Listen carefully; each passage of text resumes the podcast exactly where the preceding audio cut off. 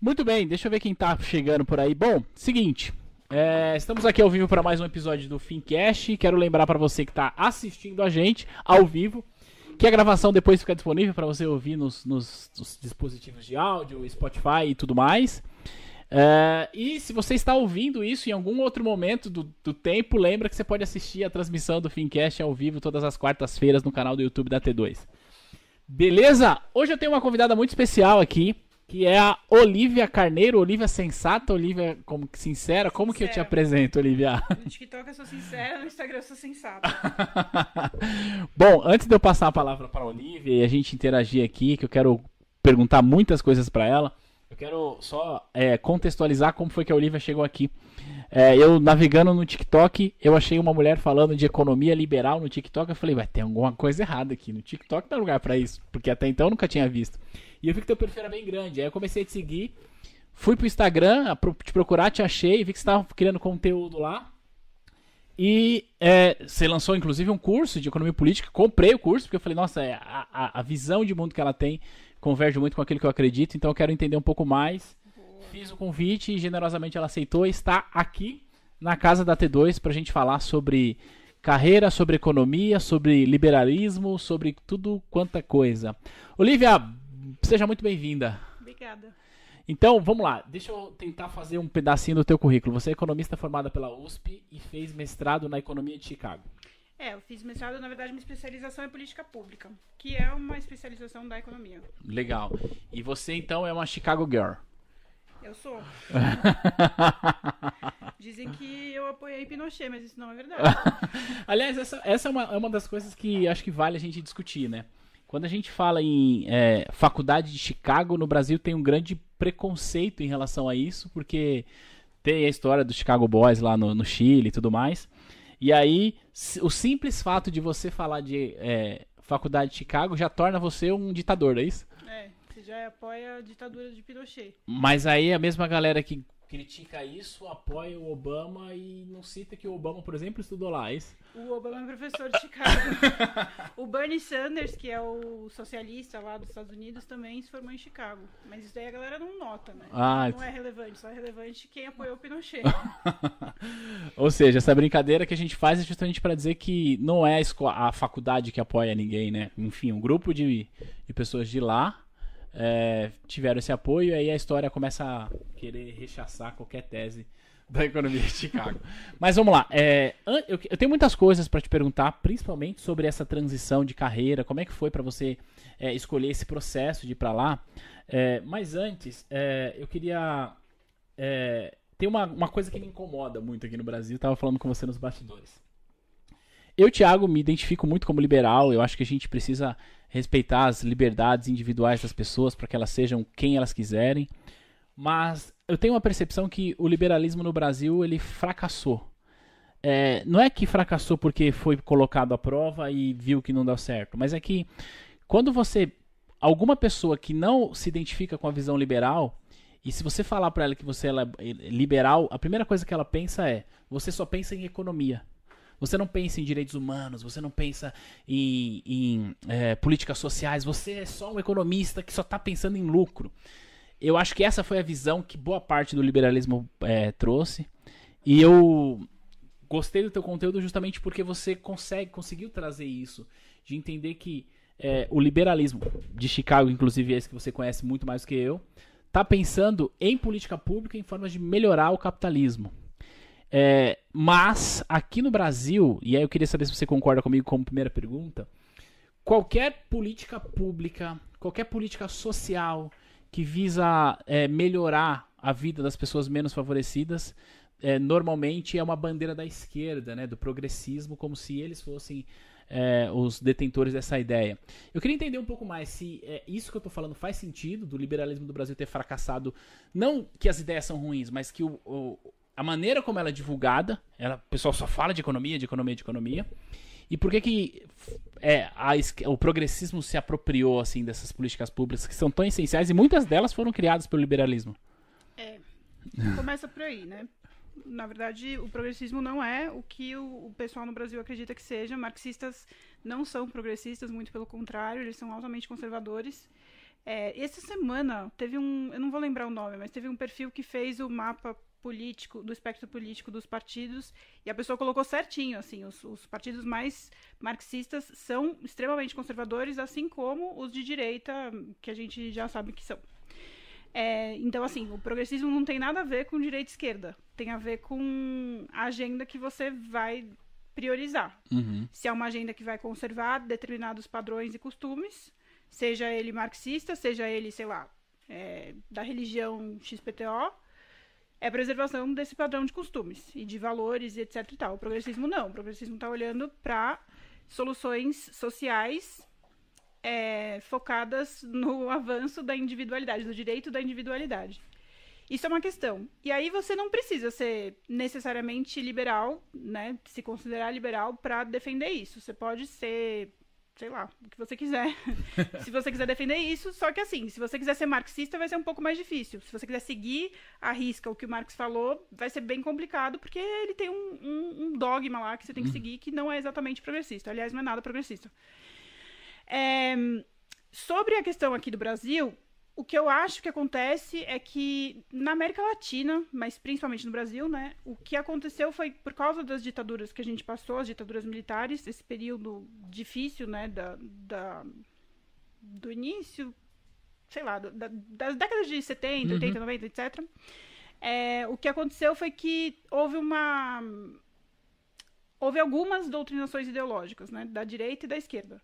Na esquerda, um, uma como é que fala? Uma retórica uhum. que defende uma ideia de, de esquerda marxista contra o capitalismo pela revolução, nananã, e isso é defender o povo, isso é defender só isso, exclusivamente isso é defender o povo. Tanto é que eles criam uma narrativa do tipo, pobre de direita é burro.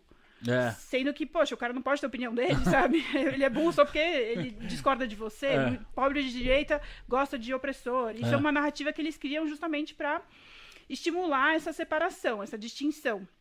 E ao mesmo tempo a, a direita também faz isso, só que uhum. num, num, outro espectro. Isso eles fazem justamente para a gente não pensar, para a gente não, não, não ter a nossa opinião. A gente tem que ter uma opinião que foi ditada pelos, pelos nossos líderes de direita e de esquerda, porque se a gente pensar independentemente, vai ser muito difícil para eles controlarem a gente, é. para eles convencerem a gente de que eles estão certos. Então uhum. não é o, a pegada deles. O que meu pai conta, meus pais eles eram, eles eram comunistas, né, na época da ditadura.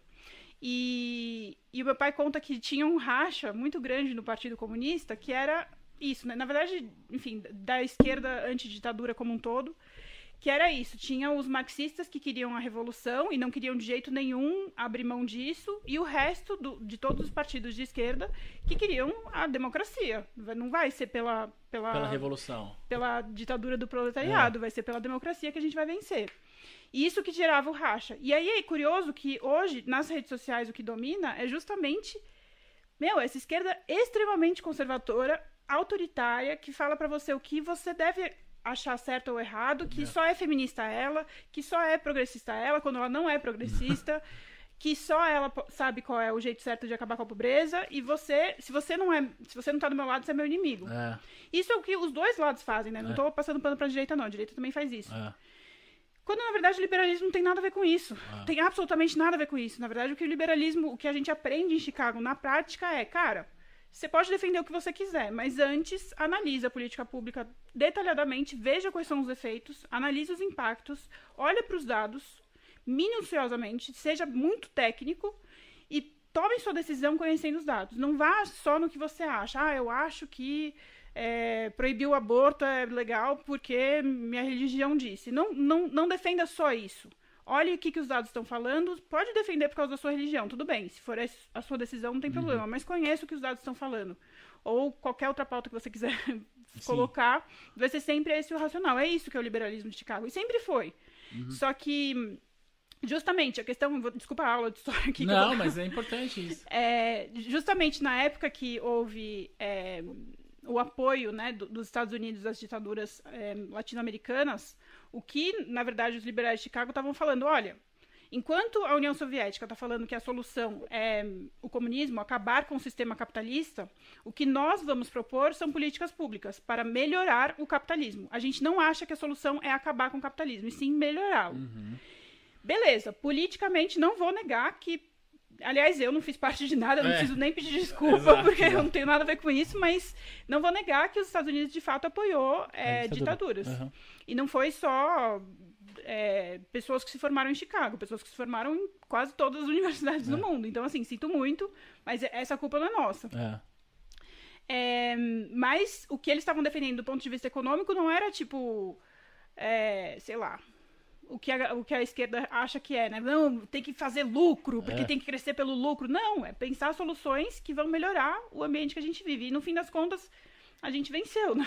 É, o, é o que a gente vem fazendo há pelo menos, sei lá, 60 anos. Legal. E é, você é especialista em política pública. E uma das coisas que você fala bastante nas suas redes sociais, eu, eu já percebi isso e gosto inclusive de acompanhar, é pensar em política pública que inclusive melhora a vida das pessoas, né? É, e aí tem muito liberal de Taubaté que acaba criticando, por exemplo, políticas como é, o Bolsa Família, que inclusive é uma política que nasceu lá atrás.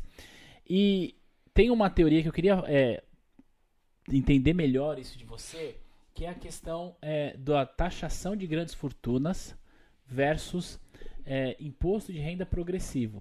Eu quero ainda perguntar um pouco sobre a sua trajetória lá em Chicago, como é que foi essa transição, mas como a gente entrou nesse lance, lance econômico-político e a gente está em um momento, digamos, é, bastante delicado fiscalmente aqui no Brasil, a gente está com uma situação fiscal delicada e, e toda vez que isso acontece vem à pauta a ideia de ah, vamos taxar grandes fortunas porque isso vai resolver o problema da nossa desigualdade, etc e tal. É, qual que é a sua visão a respeito disso versus o tal do imposto de renda progressivo, que no nosso caso aqui não tem nada de progressivo, né? Não, não tem. É um imposto de renda bem quase que regressivo. É. É, bom, a ideia que as pessoas imaginam é que se você taxar grandes fortunas, de repente você vai pegar o dinheiro dos ricos, obviamente, vai distribuir entre os pobres. Nossa senhora, se os ricos, né? Imagina, É. os ricos são muito ricos, é muito dinheiro. Então a gente vai resolver todos os problemas.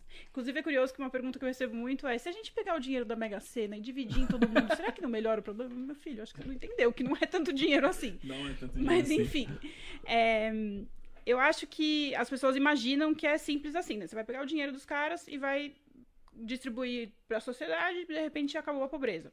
Mas não é isso que acontece. Na verdade, o que acontece é que, obviamente, o investidor vai realocar o dinheiro dele. A partir do momento que você fala, olha, eu vou taxar a sua fortuna, o investidor ele não é burro. Ele aloca o dinheiro dele pensando justamente no que vai render, onde vai render melhor.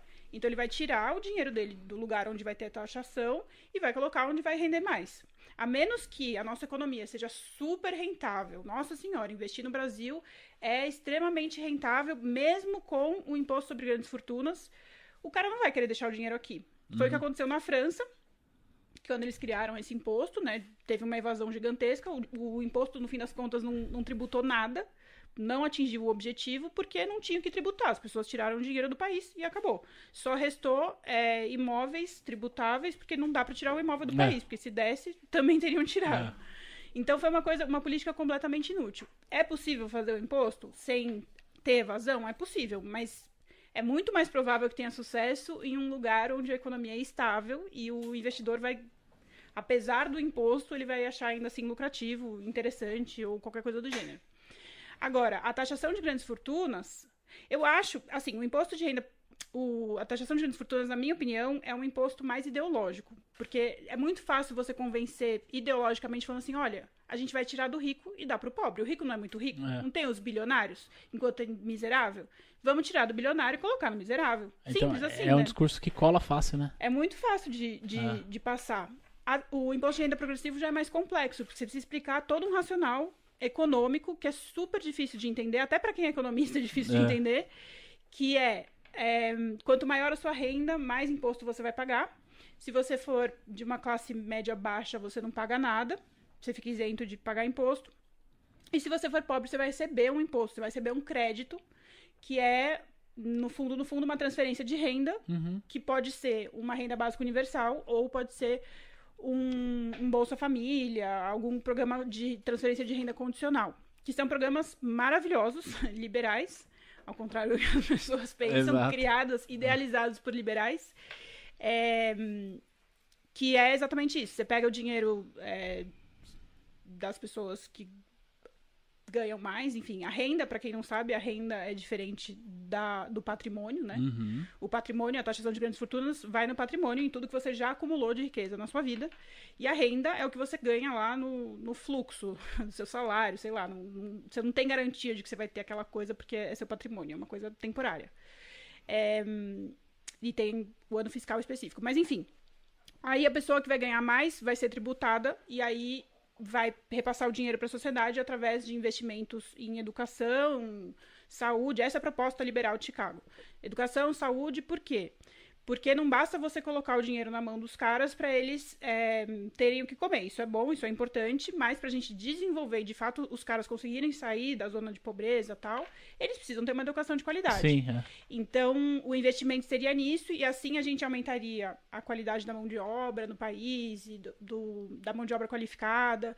E aí o, país vai crescendo na produção e a gente vai conseguir produzir coisas de maior valor agregado, vai ter maior empreendedorismo, vai ter maior competitividade. E assim a gente vai fazendo. Essa é a ideia do desenvolvimento econômico é, liberal. Esse é o, o, conceito que a gente tem. Como tirar um país de uma situação ruim, né, de desenvolvimento, para uma situação boa é muito importante que haja não só o imposto de renda progressivo no sentido no lado dos ricos, né, mas também que haja transferência de renda para os mais pobres. É Sim. É extremamente relevante para que esse Ah. projeto tenha sucesso.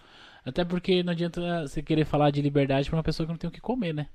A gente precisa pensar um pouco sobre essa, essa questão, né? Ah, ele- eu, eu, particularmente, como eu disse no começo dessa transmissão, é, eu sempre. O meu, acho que o meu principal valor que norteia a minha vida é a liberdade, assim. Pra não ser tolhido por ninguém e falar aquilo que eu penso e respeitar as pessoas pelo que elas são, independente do que sejam. Mas eu posso falar isso, mas uma pessoa que mora numa condição ruim, que não tem o que comer, não sabe o que vai comer amanhã, pra ela o primeiro valor não é liberdade, né? Então É sobrevivência. não dá pra gente falar de liberdade se a gente não oferece sobrevivência. Olivia, a gente falou bastante de política pública, de economia. Tenho mais perguntas sobre isso, mas eu posso fazer um cavalinho de pau aqui, mudar totalmente o rumo da história aqui? Vamos lá. Você se formou em economia pela USP e depois foi pra Chicago fazer mestrado. Foi fácil pra você? Você é uma menina que veio de família muito rica e manjava muito de inglês?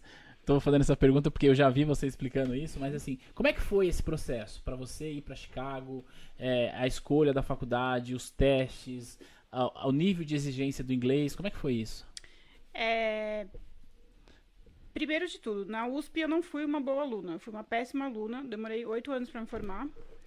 E assim, eu tinha esse trauma de ter ido muito mal na faculdade por vários motivos, porque eu trabalhava, fazia várias coisas ao mesmo tempo, enfim, era uma administração péssima do meu tempo.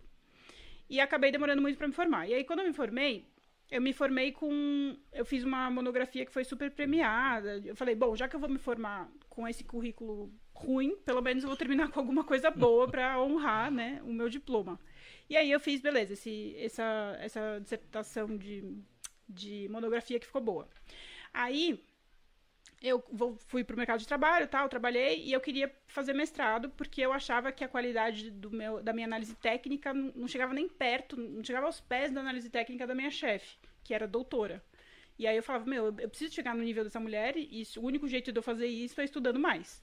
E aí eu queria fazer mestrado, só que eu achava que por causa das minhas notas na faculdade, eu não jamais seria aprovada numa universidade boa nos Estados Unidos. E nos Estados Unidos é muito caro estudar, então eu decidi fazer uma, um mestrado na Espanha primeiro. Primeiro não, eu achava que eu queria fazer um mestrado na Espanha. Eu fui para Espanha, fui para Barcelona, uma universidade boa, um curso bom, mas deu tudo errado. Tipo, Deus, naquele momento, falou: Filha, não é aqui que você vai ficar, sabe? Tudo errado. Eu não consegui apartamento, fiquei morando em albergue durante meses. Tipo, foi horrível. Tudo, tudo, tudo dando errado. Aí chegou uma hora que eu falei: Meu, quer saber? Eu vou desistir disso daqui. Era bem mais barato do que estudar nos Estados Unidos. Eu não tinha gastado tudo ainda. Aí eu falei, vou voltar pro Brasil. Voltei pro Brasil cheia de vergonha, falando, nossa, eu desisti, meu. E agora? Ninguém vai me valorizar. Eu demorei oito anos pra me formar, eu desisti de um mestrado, sabe? Tipo, tá tudo errado. Mas eu me concentrei, assim, pensei, meu, o que que eu quero? Qual que é o meu objetivo? Aí eu procurei os melhores, os melhores mestrados na área. E falei, vou aplicar. Se eu não passar, paciência, né? Vai ser sinal de que não era pra eu passar, mas eu vou aplicar. Aí eu fiquei muito pouco tempo me preparando, porque eu peguei. Como eu tava muito atrasada, eu peguei o último round de application. E aí eu. Nossa, só tinha algumas universidades, mas enfim, fiz o application. E aí eu passei. Só que assim, era muita sorte, porque eu tinha que passar e eu tinha que passar com bolsa, porque eu não tinha dinheiro para pagar. Então, tipo, eu tinha que passar nas tops e ainda passar com bolsa. No último round, que geralmente as bolsas vão nos primeiros rounds, pros, pros, né, Uhum. vai acabando a bolsa. Então, eu dei uma sorte enorme e, quer dizer, não é só sorte, né, mas enfim. Ah, Tem uma pitada de sorte nesse, nesse, nesse tempero aí. É. Aí eu passei com uma bolsa específica muito legal, que é do Pearson Institute, que eu fui mentorada por alguns ganhadores de Nobel tal, que me dá. Essa bolsa me abriu várias outras portas, inclusive financeiras, para conseguir financiar o meu mestrado. E foi assim que eu fui para Chicago. E eu trabalhei lá também. Não foi. As pessoas acham que eu chego lá playboy, fica. Eu trabalhei, eu tinha três trabalhos, sabe? Era Ah, é? tipo, bem, bem puxadinho. E você trabalhava com o que lá? Eu era recepcionista, Ah. assistente de pesquisa e eu dava aula também. É, sobre isso, o que você trabalhava lá, eu nunca vi você falando, mas eu quis te perguntar isso justamente para dizer o seguinte, né? É, Você estava estudando mestrado e estava trabalhando como recepcionista porque você tinha um objetivo, né? E aí você volta pro Brasil e cai no TikTok. Como é que foi? Você já fazia TikTok lá fora? O que, que deu? Não. Que você falou, não, eu vou entrar nesse TikTok aqui. Cara, o TikTok foi uma coisa nada a ver. Olha o que aconteceu. Eu voltei pro Brasil porque minha mãe ficou doente, enfim, chegou a pandemia, acabei ficando presa aqui no Brasil. Não era meu plano, zero meu plano. Meu plano era ficar nos Estados Unidos. Eu tinha emprego nos Estados Unidos, minha vida tava feita nos Estados Unidos. Vim pro Brasil de paraquedas e não tinha o que fazer, né? Até porque eu nem queria voltar pros Estados Unidos nessa situação de pandemia. Ah. Prefiro mil vezes ficar com meu pai. Aí, é, eu já tinha o meu Instagram. Meu Instagram, ele é muito menor que o meu TikTok, mas eu, tinha, eu tenho alguma visibilidade de algumas pessoas interessantes que me, me observam. E aí, uma pessoa in- interessante de um banco grande falou: O que, que você acha de você fazer um- um- uns produtos pra gente no TikTok? Aí eu falei: Ah, será? TikTok? A galera ficava dançando, nada a ver. Aí ele falou: Não, mas tá crescendo. Aí ele me mostrou alguns produtos que tinha de, de economia, não de economia, de finanças no TikTok. Eu falei: Ah, eu preciso testar isso daí. Aí eu, eu procurei um cara que manja de TikTok, suguei tudo que eu tinha pra sugar dele, entendi como é que era a dinâmica da plataforma e fui produzindo conteúdo do lado. Cara, na real, tem pouco mais de dois meses que eu tô no TikTok, faz muito pouco tempo. Caramba! E só, você tem muitos seguidores lá. Quantos seguidores tem? Mais de 200 mil, não tem? Não, ainda não tenho 200 mil, mas Não, tô chegando lá. Mas é bem grande sua conta lá, né? Cara, e fora os haters, que você tem um monte lá também, que eu tô É. sabendo. Os haters são, são a minha razão de viver. e aí você tá, então, desde o começo de 2019 só produzindo conteúdo para essas redes. Eu queria te perguntar um pouco mais sobre a questão do trabalho do economista, do mestre, etc e tal. Vi que você presta consultoria para algumas pessoas, mas aqui na T2 a gente tem, na nossa base de seguidores, a galera que acompanha a gente, a maior parte deles são profissionais, às vezes jovens em começo de carreira, que estão se formando, escolhendo uma faculdade ou já entraram. Quando você- a gente fala de ciências econômicas, é, qual que é o horizonte de, de trabalho? Assim, você entrou lá na USP para estudar ciências econômicas. O que tinha na sua cabeça de horizonte de trabalho? E aí eu quero te perguntar qual que era a sua expectativa e qual que é a realidade. Eu, eu, eu, eu acho que eu. Eu achei minha vocação muito cedo, então eu, eu sou um caso bem excepcional. Assim, com 13 anos eu já sabia o que eu queria fazer. Caramba. E, enfim, segui a minha trilha meio já decidida desde então. Uhum. Mas. Óbvio que eu me perdi um pouquinho no meio do caminho, porque Uhum. tem muita coisa, né? Tem muitos, muitas opções na faculdade. É, o- quando eu entrei na USP, era. Assim. Praticamente só existia o mercado financeiro, né? Tudo, todo mundo queria trabalhar no mercado financeiro. Era, tipo, louvável você trabalhar 12 horas por dia no banco internacional, sabe? Essas coisas. Era disputadíssimo, todo mundo queria essas coisas, era super glorioso. Chegou um momento até que eu quis entrar nessa agora, falei, meu, se é tão legal, todo mundo quer, eu também quero, né? Deixa eu ver como é que é. Mas, obviamente, me dei muito mal, não, não fui feliz. Esse é um, é um caminho que muitos colegas meus seguiram, eles são felizes, eu acho, porque, enfim, continuam nessa trilha. E beleza, é um, é um caminho legal para quem gosta de mercado financeiro, dá para você trabalhar com macro, como economista, análise macro. Dá para você trabalhar com investimentos, mas você não precisa ser economista para fazer isso. Você pode ser, você pode ter qualquer outra formação. Uhum. É, que mais? Acho que é basicamente isso. Além disso, tem a opção de consultoria econômica, que foi o, o caminho que eu tomei. porque eu gostava de políticas públicas e consultoria econômica tinha uma área específica de políticas públicas. É muito pequenininho aqui no Brasil, tem, a gente conhece todo mundo porque é realmente muito nichado assim. É, mas é uma opção para quem gosta de economia. Você tem que realmente gostar de economia para fazer isso. Óbvio, você tem que gostar um pouquinho de política também, uhum. mas você tem que gostar da teoria econômica, de analisar dados e tudo mais. Então é bem técnica essa parte. Não é todo mundo que, que é feliz com isso. Uhum. É... Além disso, o que mais tem de opção? Tem consultoria estratégica, que muita gente também foi para essa área, mas assim, definitivamente você não precisa ser economista para é. fazer consultoria estratégica, uhum. embora possa ajudar. E é isso. Eu, a minha trilha foi, foi mais ou menos fácil, porque embora eu tenha estagiado bastante na faculdade em áreas nada a ver, tipo mercado financeiro, eu ainda na faculdade já me encontrei no mundo das políticas públicas. E aí eu já conheci, já comecei a fazer networking, já comecei a entender o que eu precisava estudar para me desenvolver nessa carreira. E aí eu fui seguindo essa trilha. Eu sempre quis trabalhar com redução de pobreza, sempre foi meu sonho, mas obviamente não é fácil. É. Não é uma coisa que cai do céu assim. Então eu fui fazendo outras coisas enquanto rolava. E aí, quando eu fui pro mestrado, eu falei, vou me especializar em redução de pobreza justamente para conseguir trabalho nessa área. O que eu ia fazer nos Estados Unidos era trabalhar numa ONG focada em políticas para redução de pobreza. Mas aí aqui no Brasil voltei e pandemia, enfim, mudou um pouquinho. Estamos aqui agora. que legal. É, você fez estágio no mercado financeiro? Fiz. Você pode falar que banco você trabalhou? Você foi banco, você foi asset? Eu trabalhei na Infomoney. Ah, na Infomoney. E trabalhei numa, numa corretora chamada Futura. Ah, Nova Futura. Acho que, que é. é. acho que é. é né? Que é uma, de uma família, assim, é. é bem pequenininha. Ah, que legal. E aí você não curtiu? Não curti. A gente Me não pode, frustrei muito. A gente não pode falar que é frustrante, que é cansativo, que trabalha 14 horas por dia, porque essa galera aqui é tudo mercado financeiro. Cara, o que me frustrou, é nada, na verdade, era a ignorância dos caras. É? Não, obviamente, não dos meus chefes. Sim. Chefes, vocês são, eram lindos. mas, tipo, os, a, galera que opera, assim, muita gente não tem noção do que tá fazendo, né? Eu acho é. isso muito curioso, assim. Tipo, cara, como assim? Você não tem a menor noção? Tipo, de fazer perguntas triviais. Tipo, ah. Olivia, qual é o impacto da queda do desemprego nos Estados Unidos? Mano, como assim? Você não ah. entende isso? Você tá aí gerindo fundos de uma é... galera.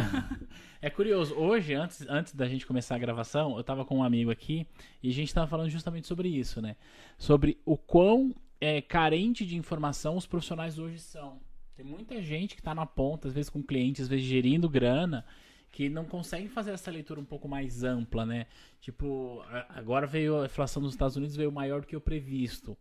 É, por que, que, por que, que eu aqui no Brasil tenho que me preocupar com isso? Essa é uma leitura que a gente precisa ter e saber saber entender o impacto disso, é, aqueles relatórios é, de payroll dos Estados Unidos, a gente precisa ter o um mínimo de noção com relação a isso para a gente falar de gerir grana aqui no Brasil. Em outras palavras, é, falar de mercado financeiro aqui, sem entender o que está acontecendo no Brasil e no mundo, é você tá meio míope, né, em relação a tudo isso. E por falar em que está acontecendo no Brasil, vamos voltar para a política? E esse orçamento? Conta pra gente a ideia desse orçamento, que veta, não veta. Acho que amanhã é o último dia pro presidente sancionar ou vetar ele, né? É, vai ser aprovado. Vai ser aprovado? Vai. E aí, você acha que a gente vai conseguir sobreviver com esse orçamento que tem mais dinheiro pra emenda do que pra outras coisas? Eu não entendi direito. Eu, não, eu confesso que eu não dei uma estudada aprofundada nisso, não, porque é muito confuso, né? É, o orçamento em si é, é algo muito complexo, né? É, mas é, tem muita grana para emenda, os caras cortaram dinheiro de despesas obrigatórias, o que não faz o menor sentido isso, né? Parece que não que eles conseguiram fazer um acordo que teoricamente não vai configurar a pedalada fiscal, mas Aparentemente tem gente falando que. Eu não sei porque eu não sou da área do direito, mas tem hum. gente falando que dá para configurar, não sei. Mas o, o, importante é que finalmente conseguiram. Cara, a gente já tá em abril, né? É. Já tá, era pra estar tá voltando o orçamento do ano que vem. né? E a gente ainda não, não fechou. Então, que bom que pelo menos andou. Mas eu não sei se. Eu acho que, sendo bem sincera, eu acho que qualquer orçamento seria ruim. É. Não, não tem muito. Não tinha muito escapatório. Aham. Uhum. Mas nesse momento, como a gente está com muita instabilidade política e não consegue tomar nenhuma decisão, qualquer decisão que vai, eu já comemoro, sabe? Tipo, é. Tá bom, pelo menos. Porque nada tá acontecendo, né? Nada, a gente não tem nada. E é, eu queria te fazer uma pergunta bastante objetiva. Qual a sua opinião sobre o teto dos gastos? é extremamente importante. Acho que é uma conquista enorme no nosso país a gente ter conseguido definir isso. Porque, cara, teto de gasto é exatamente que nem na casa da gente. Se você gasta mais do que você tem, você vai ficar devendo. Sim, não não existe fórmula mágica. É Uhum. isso.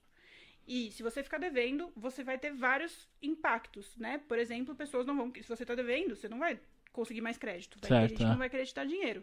No caso, a gente até consegue mais crédito, mas a gente vai pagar mais juros. Uhum. E aí vai ser cada vez mais, né, o nosso, o nosso, enfim, não sei se dá pra explicar isso aqui, se as pessoas vão entender, mas cada vez mais a gente vai ter que pagar mais juros nos nossos títulos de dívida. Uhum, uhum. Então, cada vez mais a gente vai dever mais. Então, a É. gente entra numa bola de neve, né? Tipo, você já não tem dinheiro pra pagar as contas, você tá devendo mais. Aí você vai dever mais, aí você vai, não vai conseguir pagar as contas e assim Você, por diante. que, você tem que aumentar teus juros e. E o impacto é que a gente não vai ter dinheiro. No fim das contas, você tem tanta dívida que você não É. tem dinheiro pra pagar a educação, pra pagar desenvolvimento de saúde pública, você não tem dinheiro pra pagar as coisas básicas. É o que acontece na nossa casa. Se você gastar mal o seu dinheiro, você não vai conseguir pagar a escola do seu filho, Uhum. sabe? Você vai ter que fazer escolhas.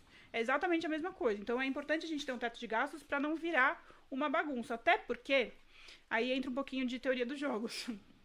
Quando o, o o incumbente, como é que fala? O, o, governa, o governante que está no poder, Uhum. ele tá no poder, ele vai tomar a decisão para ele tirar o melhor proveito possível para o governo dele. Ele não Exato. tá nem aí pro próximo governo. Exato. Então, se a gente não colocar um limite, o cara vai gastar tudo que ele puder, vai É. enfiar o, o país na lama para fazer o, o governo dele bom. Ou pra se reeleger e depois sei lá o que acontece, né? E aí vai embora. As pessoas não enxergam isso. Que É. não é uma questão de ajudar os pobres ou não. Não é essa a questão. Uhum. Até porque dinheiro a gente tem muito. É que a gente gasta muito mal o dinheiro que a gente tem. Eu acho que eh, tem gente, os militares ficam bravos quando eu falo isso, né? Que o gasto do leite condensado foi absurdo. É. Cara, desculpa, foi absurdo. É. Eu, não, não- eu não tô falando mal de militar, não. Acho que li- militar tem que É. ter o leite condensado dele, sim, tudo bem.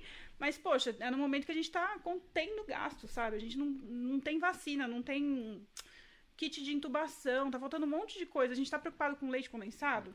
Tem, não tem prioridade, tem uma sabe? prioridade bem errada, né? É, e isso foi uma polêmica que até agora, quando você vai falar, você vai arrumar confusão com relação a isso, mas assim, é algo bastante óbvio, né? E falando de política pública, eu quero colocar você na parede aqui eu não tô nem aí que você tem hater. Conta pra gente sobre essa história das vacinas sendo compradas pela iniciativa privada. Você gravou um vídeo no seu canal do YouTube pra falar sobre isso. Qual que é a sua. Você falou assim no vídeo, eu assisti esse vídeo, tá vendo? Eu te assisto. Você falou assim, ó, eu tô te trazendo uns fatos. Tô trazendo os fatos aqui e os dados pra você tirar a sua conclusão. Mas qual que é a sua visão a respeito disso? Você acha que a gente vai encurtar a fila do SUS? Você acha que a gente vai é, encurtar a fila do SUS ou a gente vai simplesmente privilegiar algumas pessoas? Qual que é a sua visão a respeito disso? Curiosamente, estava refletindo sobre isso hoje. Formei uma opinião sobre isso hoje, coincidentemente. É, eu acho que assim, o, o grande problema é que não tem vacina. Exato. Né? Então, assim, não tendo vacina, eu acho que não tem nem discussão se É. vale ou não privado, porque não, Não, tem. tem onde comprar. É. Agora, num cenário onde a gente tem vacina e que as empresas estão dispostas a comprar vacinas para vacinar os seus empregados e que a gente tá com um problema fiscal gigantesco, especialmente no- na saúde pública, é, isso seria positivo. Seria Uhum. um gasto a menos pra gente no SUS, né, do, do dinheiro público, que a empresa está disposta a pagar, e por que não, sabe? Uhum. Pode, pode pegar. Isso se, obviamente, a gente tivesse, Tivesse. ba- bastante É. vacina sobrando. Tá sobrando assim. aí, né? Mas não tendo vacina, não tem o que fazer. Mesmo. É esperar o governo comprar e chegar a nossa vez, né? É. Porque se a gente permitir que o setor privado compre a vacina, tipo, Ele vai estar competindo com o governo. ele vai ser concorrente do governo. E aí a gente não vai estar salvando pandemia nenhuma. A gente vai estar criando uma guerra. É. E inclusive deixando ainda mais caro, né? Porque se, eu vou aumentar a demanda por um produto que já é escasso. Exato. O que não faz, não faz muito sentido. É, é, é bom ter essa leitura, assim, porque é, normalmente quem é contra isso, é, a iniciativa privada comprar as vacinas, são é contra, na minha visão, a maioria das pessoas, pelos motivos errados. Que é mais ou menos assim, ah, mas como assim? A empresa privada vai comprar e o SUS, o SUS que tem que aplicar. Não, mas espera. Qual que é. Me, me fala quem que é a vítima aqui se a iniciativa privada comprar.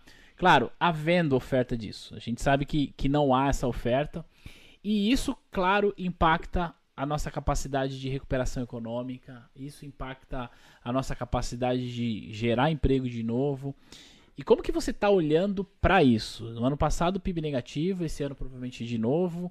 Agora o dólar não para de subir, enfim. Economicamente o Brasil, ano que vem tem eleição. Não preciso falar qual é a sua preferência política aqui para a eleição do ano que vem. Mas economicamente o Brasil, a partir de 2023, dado esse preço que a gente está pagando hoje, qual é a sua visão sobre isso? A gente vai chegar em algum lugar ou teremos mais, mais uma década perdida aí, dessa década de 2020 a 30? O Bolsonaro é um cara muito sortudo, né? Acho que a facada já mostrou isso aí para ele, para nós, que ele tem um pouco de sorte aí. Então eu não arrisco fazer previsão, porque tem uma imprevisibilidade aí do que, Sim. que eu não arrisco. É, e a gente sempre erra de nossas previsões, a gente sempre erra, mas é, olhar para algum cenário dado que a gente está vivendo hoje, é, aonde você chega, onde você chutaria? Eu acho, eu acho, assim, considerando o cenário hoje, deixando bem claro uhum. que, obviamente, amanhã o cenário pode ser completamente diferente. Mas é. hoje, eu acho que o Bolsonaro não vai conseguir ir pro segundo turno porque ele está fazendo uma gestão muito ruim da crise e negando assumir isso para conseguir melhorar a gestão. Uhum. Se ele falasse assim, é, realmente, a gente errou até aqui, é, eu fui teimoso, errei mesmo, desculpa, vamos lá. Vou, agora eu vou fazer direito o que tem que ser feito. Uhum. E começasse a cuidar de fato disso, tipo, falar, não, eu vou ajudar os governadores, eu vou fazer tudo o que tem que fazer para fazer o país sair da crise o quanto antes. O que, que vocês querem que eu faça? Eu vou fazer exatamente o que vocês mandarem. Se ele fizesse isso, que eu acho muito pouco provável, mas é possível, yeah. é, existiria uma chance dele recuperar o eleitorado que ele perdeu. Uhum. Agora, chegou num ponto que todo mundo tem pelo menos uma pessoa que você perdeu e, e é impossível você não ficar revoltado. Por exemplo, com quem viu uma pessoa entubada, é impossível você não ficar revoltado que não tem kit intubação por falta de planejamento. É, é impossível você não ficar pé da vida com isso. Pode amar ou odiar o Bolsonaro, não importa. uhum. Isso é uma coisa que gera revolta. E a gente sabe que tem responsabilidade no Ministério da Saúde. Uhum. E a gente não tem previsão nem de vacina. Tem um monte de coisa que a gente fica assim, meu, não dá, não dá. Não tem como. E mesmo você, se você é a favor de abertura, se você é contra lockdown, chegou num ponto que tá óbvio que é um problema de gestão do governo federal. Uhum. Então, eu acho muito difícil, muito difícil mesmo que ele consiga converter a galera que tá revoltada hoje por qualquer, por N motivos, né? Seja Uhum. pela falta de emprego, seja pela falta de kit, É. qualquer motivo, a gente sabe que tem um culpado, tem um responsável. E aí é difícil. Acho que ele não vai nem pro segundo turno. Você acha que não, não, não vai? É, dadas as alternativas que a gente tem, tem até o Danilão da massa chegando aí. Eu acho que vai eles vão conseguir fazer uma coalizão aí de centro. É, Eu não sei se o Danilo vai entrar nessa coalizão, mas ele vai conseguir pelo menos despistar um pouquinho os votos pra conseguir montar um equilíbrio. E o Lula que já tá em campanha, né? o Lula já tá em campanha. É verdade. É, oremos, né? Oremos. Oremos. Bom, você tem a alternativa de voltar para os Estados Unidos e falar, tentar viver lá, né? É, eu tô.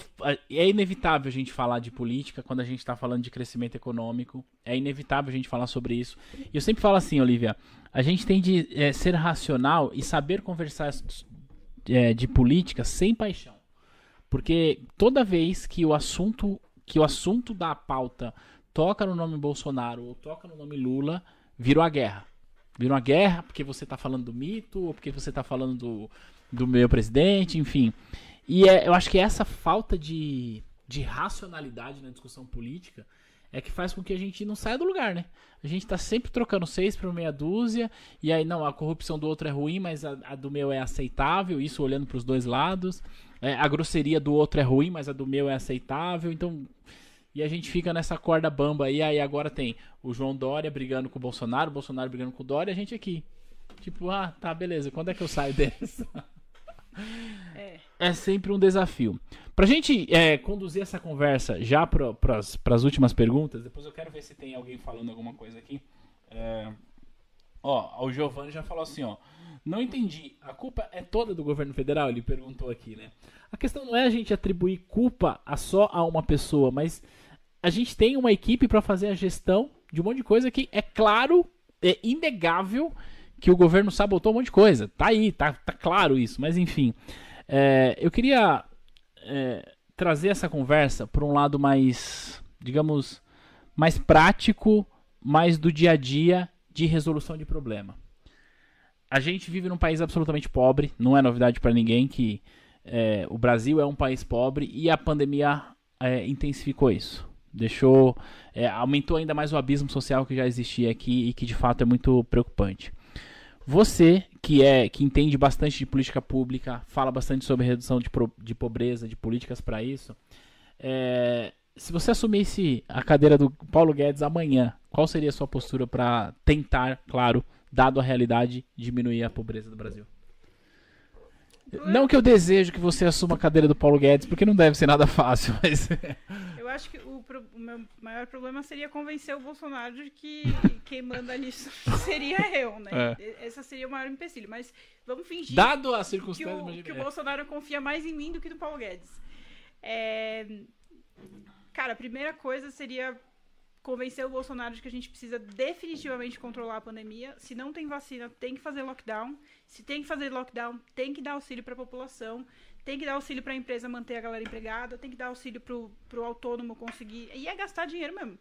Gastar dinheiro dando auxílio para a galera, porque não tem, né, para uhum. controlar os ânimos, até ânimos políticos, né? Uhum.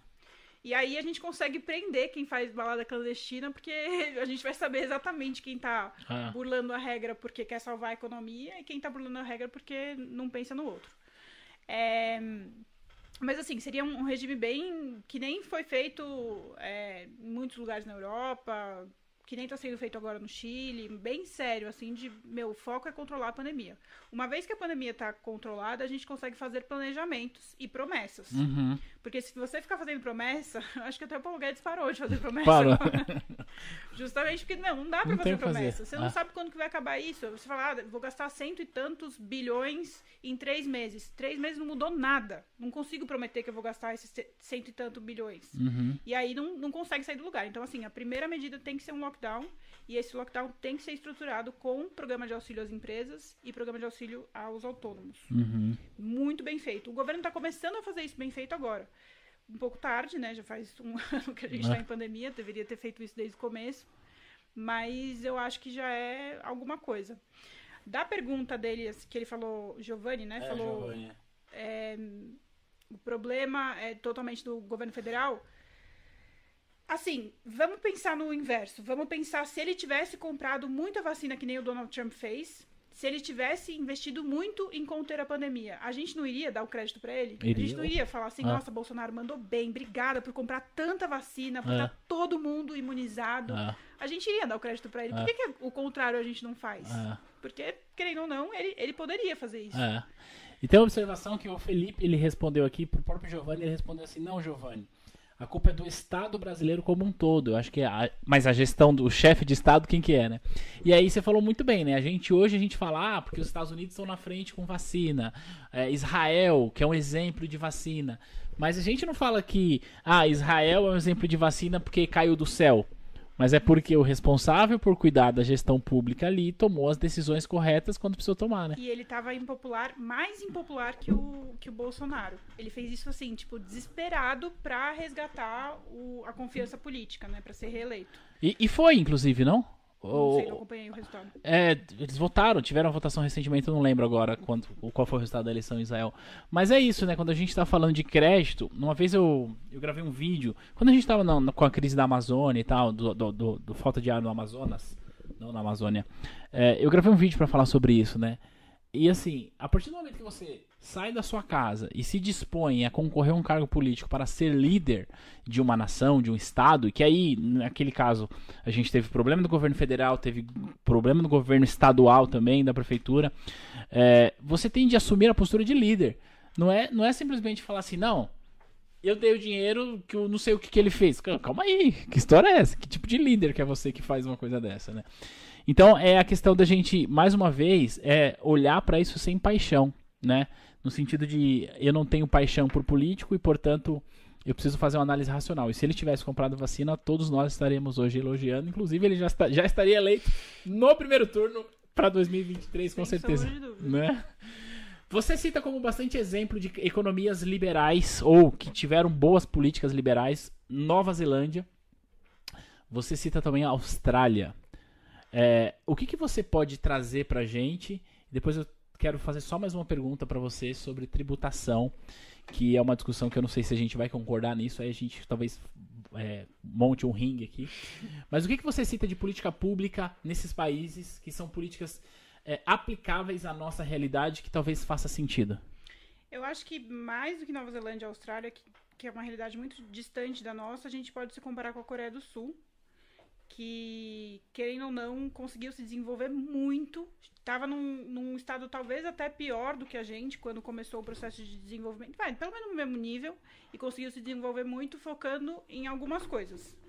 A primeira coisa é a educação. Né? A gente precisa, para a gente desenvolver a economia, a gente precisa ter mão de obra qualificada. A gente não consegue vender produto com valor agregado se a gente não tiver mão de obra qualificada. Exato. Não adianta querer sonhar em ter tecnologia avançada se a gente não tem mão de obra qualificada. Exato, exato. Então o foco tem que ser nisso. E não é na universidade, não é pró-uni. A gente está falando de educação de base. De criança aprender a ler é, quando na idade certa, de, é, enfim, terminar o ensino médio sabendo todas as competências. Se não quiser faculdade, fazer faculdade, tudo bem, o cara tem as competências para entrar no mercado de trabalho do mesmo jeito. Essa, essa é a primeira coisa, assim, mais importante de todas. A segunda coisa é criar um ambiente de mercado favorável para a competitividade. Né? A gente vai ver a indústria querendo fazer o desenvolvimento tecnológico, onde esse desenvolvimento tecnológico vai ser lucrativo e onde ele vai conseguir, de fato, implementar as coisas que ele quer implementar. A Samsung não surgiu porque foi um desejo da população, era porque tinha um ambiente de negócio favorável para a Samsung surgir e ser bem sucedida. Uhum. Então, a gente precisa disso, de um, um, ambiente de mercado que não é porque fulano falou que tem que baixar o preço do combustível, mas sim porque o mercado funciona de um jeito e a gente precisa entender como ele funciona para direcionar o desenvolvimento. Então, eu acho que é isso, assim, o básico, o beabá para o desenvolvimento econômico no Brasil é isso, focar em educação e um desenvolvimento de mercado competitivo. Educação de base, né? Porque hoje o adolescente sai do ensino fundamento, do ensino médio sem a capacidade de interpretar um texto. Isso é muito grave, né? Às a gente sai até da faculdade. Às vezes sai até da faculdade sem a capacidade de interpretar o texto. Isso é muito grave e, é, e a gente é, faz sentido olhar para isso. Agora, eu quero te fazer uma pergunta que agora a gente vai arrumar uma briga aqui com o pessoal que tá assistindo. Só uma informação, ó, o Felipe disse que o Netanyahu foi reeleito mesmo, tá? É, e depois ele escreve: a indústria brasileira cada vez mais cai em relação à participação do PIB. É isso aí. E ele escreveu: ó, o Trump e o Netanyahu agiram muito bem. Pois é, comprando vacina e se antecipando em relação a isso. Agora, como esse aqui é um canal que ele é visto por muita gente do mercado financeiro, é, eu vou fazer uma pergunta que, dependendo da sua resposta, vai ter briga aqui nos comentários. Tributação de dividendos. Putz, vai ter briga, com certeza. Conta pra gente o que, que você pensa a respeito de tributação de dividendos no Brasil. Cara, dividendo é renda. Uhum. Então entra no nicho de, de imposto de renda, pra mim. Eu não, não consigo enxergar de outro jeito. Uhum. E, e renda tem que ser tributável, na minha opinião, progressivamente. Então, assim, não tem muito o que fazer. A menos que você tenha muito pouco dividendo, uhum. você ganha muito pouco dividendo, é, você não vai pagar muito. Mas provavelmente, se você está se dando bem, cara, mas também pensa. É, é que a gente tem que pensar no ganho de, geral, né? Uhum. Se a gente tem um. Se você dá um pouco do seu dividendo. É que a gente não confia muito no nosso Estado. É. É o drama, né? É. Mas se a gente dá um pouquinho do nosso dividendo para melhorar o mercado, seu dividendo vai ser maior ainda quando houver o retorno desse investimento. Então, Uhum. Então, é um investimento, não é uma perda. Uhum. Tem gente que fala imposto é roubo. Não é roubo, é um investimento, é que a gente está investindo mal. É! Muito mal. Bem mal, né? Não, eu já eu tenho um vídeo já falando sobre isso, que é contrário, contrário ao que pensa a maior parte das pessoas do mercado financeiro, eu sou a favor da tributação de dividendos, mas desde que a gente tenha uma reestruturação tributária aqui no Brasil. As nossas empresas, ela, apesar de nós não fazermos parte da OCDE, mas quando a gente compara com os países da OCDE, a gente é um dos países que mais tributa as empresas. Então eu simplesmente vou adicionar um novo tributo na renda, na minha visão não faz sentido. Então eu sou, eu sou a favor, e até não sei se você compactua com isso, é que a gente tributasse menos a produção, ou talvez zero tributar a produção e tributar mais a renda. Então eu, eu sempre falo, eu eu me considero hoje uma pessoa privilegiada do ponto de vista do meu trabalho, porque eu consigo trabalhar de casa, não preciso me expor à pandemia, etc e tal. E eu também me considero uma, uma pessoa privilegiada em relação à renda que eu tenho. E eu não pago imposto de renda sobre a minha renda, porque a maior parte do, do que eu ganho vem do rendimento da minha própria empresa. E isso é absolutamente legal. Mas será que é justo? Eu me pergunto sobre isso. Não sei se é justo essa estrutura que a gente tem hoje tributária. Tudo bem, a empresa já paga muito é, imposto, portanto eu acabo não pagando. Mas e se a empresa pagasse menos imposto e eu pagasse mais? O, o meu incentivo não seria em distribuir o lucro para mim, no meu caso que sou acionista, mas falando também de ações na bolsa. O meu incentivo seria, já se eu pagar o dividendo, eu vou é, ser tributado, então vou reter isso na empresa, eu vou reinvestir na empresa, fazer com que a minha empresa cresça, e se ela crescer, o valor da ação vai valorizar e o meu acionista acaba sendo beneficiado em relação a isso. Então eu acho que a gente tem um, um, um na minha visão, o incentivo tributário ele é errado. Ele está incentivando tirar dinheiro da produção e entregar para renda. E não faz sentido, porque você sabe que isso tem tudo a ver com Friedman e, enfim, os, os seus discípulos ou antidiscípulos lá em Chicago. É, porque, de certa forma, o que Friedman fala, assim, tem que não só tributar menos, mas controlar menos as empresas, justamente para os acionistas controlarem mais as empresas. Uhum. Porque através do investimento e, sei lá, das reuniões de. Eu não sei como é que chama esses negócios. Essas cartas que os acionistas fazem para os conselhos, uhum. esse negócio tudo.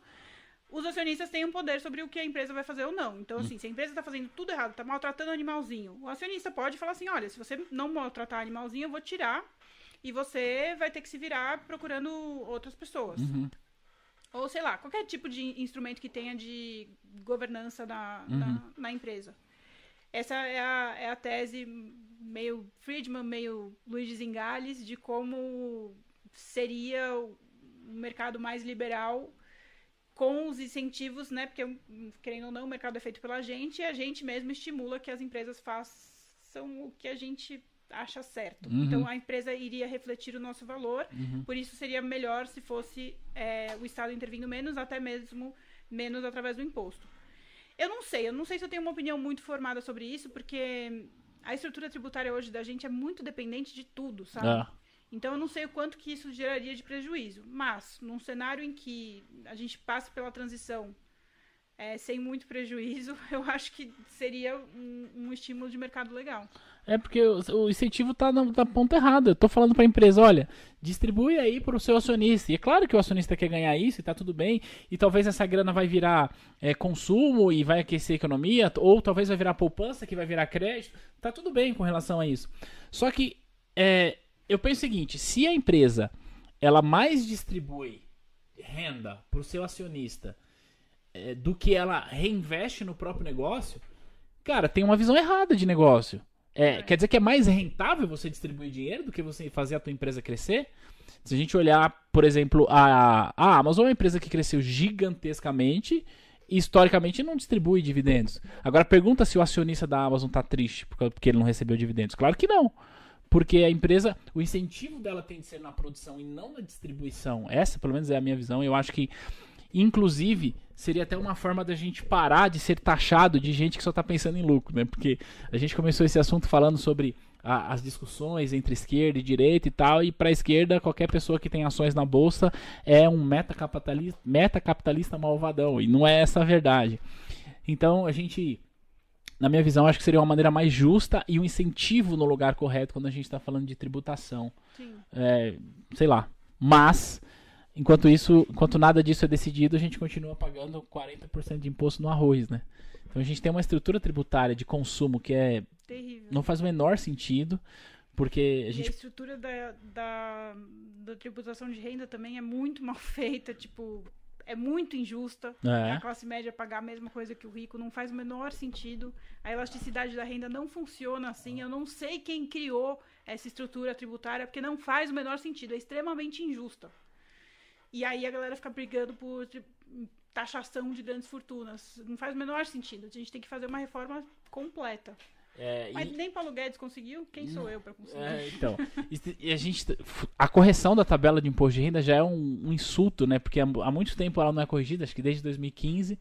Hoje a pessoa que ganha dois salários mínimos já paga imposto. É algo assim que você fala, é o governo simplesmente aumentando imposto para os mais pobres o tempo inteiro. E aí o cara paga imposto na renda, imposto no consumo. Qual que é o sentido disso? Olivia, menina do céu, agora faz o seguinte. É, você já falou no começo da nossa, nossa live como que a gente. Te, qual as suas redes. Conta pra gente como que a gente acha lá no Instagram. Fala um pouquinho sobre o seu boletim. O que, que você distribui no seu boletim, que eu achei muito interessante a proposta, que inclusive é gratuito, né, o boletim. Conta pra gente um pouco O sobre isso. boletim surgiu, hoje eu fiz uma entrevista sobre isso, inclusive. O boletim surgiu porque quando começou a pandemia, muita gente todos os dias me mandava mensagem: Olivia, o que, que você acha dessa notícia? É verdade? Qual que é a sua análise disso? E era impossível responder tudo. Aí eu falei: Meu, quer saber? Eu vou criar um e-mail e aí eu comento todas as notícias gerais. E aí é- virou isso, virou, foi crescendo. Hoje eu já tô com mais de 5 mil assinantes. E eu seleciono as principais notícias do dia, chama Boletim Sensata. Eu seleciono as principais notícias do dia e comento o impacto econômico geral, assim, meio superficialmente, mas ajudando a galera a entender quais são os impactos econômicos. Esse é o objetivo. Uhum. Tipo, aumentou a taxa de juros, aumentou a taxa Selic, qual é o impacto? Eu explico brevemente. E aí, a pessoa pode formar a opinião dela. E eu tento selecionar notícias de fontes diferentes, a mesma notícia de fontes diferentes, para mostrar perspe- perspectivas diferentes. É claro que nem sempre é possível, Uhum. mas eu tento. E também comentar, fazer um comentário crítico, alguma notícia que eu não concorde. E também coloco alguns artigos de opinião como sugestão para as pessoas lerem. Porque muita gente pergunta, mas como que você tem tanta opinião sobre tudo? Eu falo, cara, eu li muito jornal na minha vida, li muito artigo de opinião para conseguir é, ter essa base sólida para conseguir, enfim, ter um pensamento crítico. Então eu faço as minhas recomendações. Esse é o boletim, é gratuito. Eu tenho. Eu tô começando a fazer um canal no YouTube também. Eu vou começar a dar aulas semanais gratuitas também de economia, que também é muita pergunta, não dá pra responder toda hora. Eu faço live no TikTok, aí no dia seguinte eu faço a mesma live no Instagram. Eu falo, não, peraí, vamos organizar isso aí. e eu vou fazer uma live única no YouTube. No TikTok, eu sou Olivia Sincera, ensino economia principalmente para jovens, mas no fim das contas eu tenho vários pais que seguem e falam: "Ah, eu vou te encaminhar para o meu filho. No fim, tem todo, gente de todas as idades. E no Instagram, eu sou Olivia Sensata porque no Instagram eu sou, eu sou um pouco mais opinativa do que no TikTok. No TikTok eu tento ser técnica, no Instagram eu tento ser um pouco mais opinativa, mas obviamente trazendo a sensatez, né? Não querendo impor a minha opinião, mas falando: olha, tem esse lado, mas também tem esse lado aqui. E é isso. E de onde- esse nome de sincera e sen- sensata, qual que é a ideia disso? Justamente tentar ser mais racional? É. Eu percebi que no TikTok, e eu, eu era meio alienada até eu entrar no TikTok. Eu não tinha muita noção. Eu percebi que as pessoas formam opinião com base em tweets. Eu, não, É. eu não tinha noção disso. É, é isso aí. As pessoas formam opinião com base numa frase que alguém falou assim: olha, é culpa do neoliberalismo que a Amazônia está queimando. Tipo, qual é a fundamentação disso? De onde você tirou isso? De um tweet. E eu falei, não, peraí, moçada, vocês precisam ter um pouco mais de argumento. E eles se comunicam por memes. Cara, como? É uma loucura. Eles fazem vídeo explicando a opinião deles através de memes. Ah, Não faz sentido. E aí eu comecei a ser- fazer explicação técnica, bem didática. Eu tento ser bem didática para tipo, um aluno do sétimo ano conseguir entender o que eu tô falando. Mas o, o Instagram eu já sou um pouco mais, é, mais focado em adulto, que Uhum. já tem um pouco mais de massa crítica.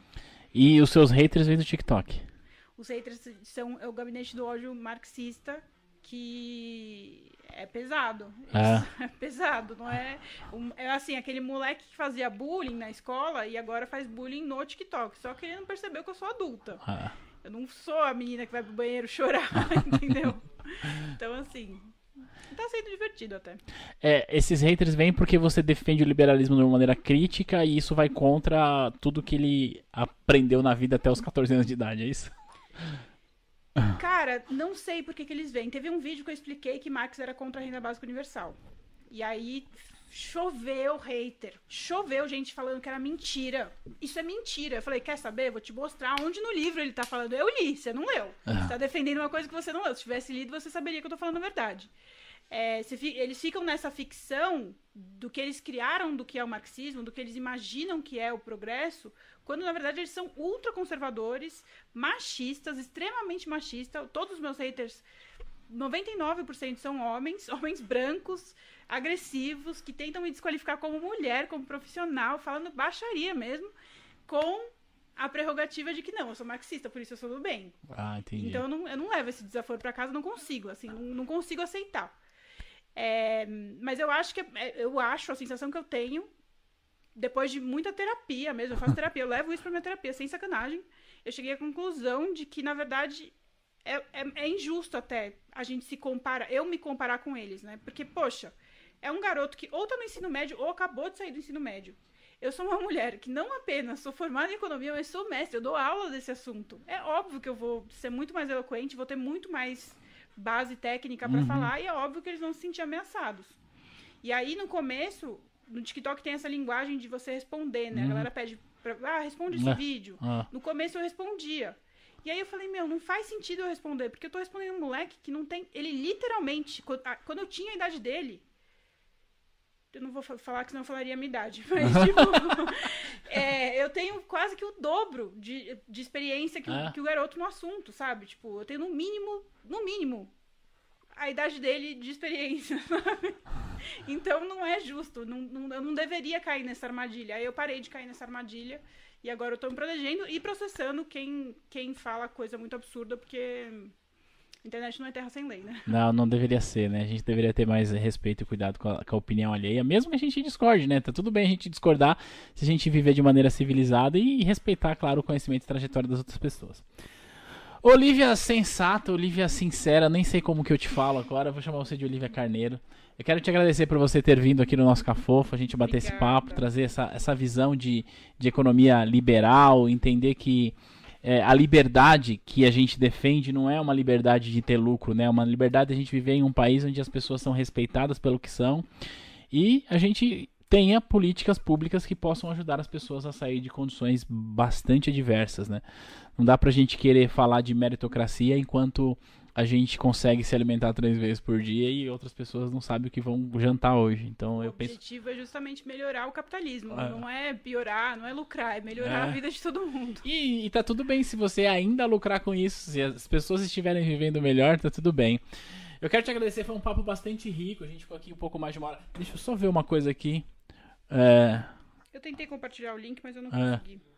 Lá, o Marcos Simão falou que já começou a seguir, assinar o boletim. Por favor, Olivia, com todo o gasto da pandemia, é possível prever o impacto da economia nos próximos cinco anos? Perguntou a Sueli. Ó, Sem chance. Sueli, pra gente falar sobre isso, se a gente vê o Boletim Focus, o Boletim Focus é o boletim que, que projeta a economia pro final do ano e pro próximo ano.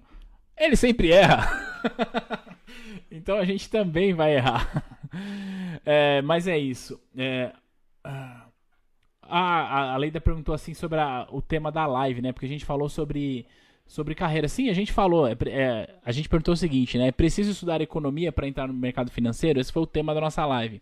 A resposta é que não. A Olivia falou que ela fez estágio. Algumas pessoas fa- fazem isso. E ela, inclusive, disse que para você trabalhar no mercado financeiro, você pode vir de outras áreas. Foi o que você disse, inclusive, né? Então acho que é, a galera tá indo lá pro seu Instagram, tá? O Marcos já tá lá. É, eu, como eu falei, conheci no, no TikTok, foi inusitado ver um conteúdo relevante no TikTok, achei muito legal.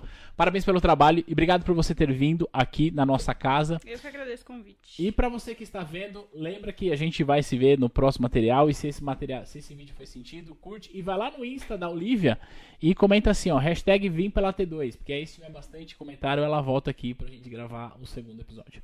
Um grande beijo pra você, a gente se vê no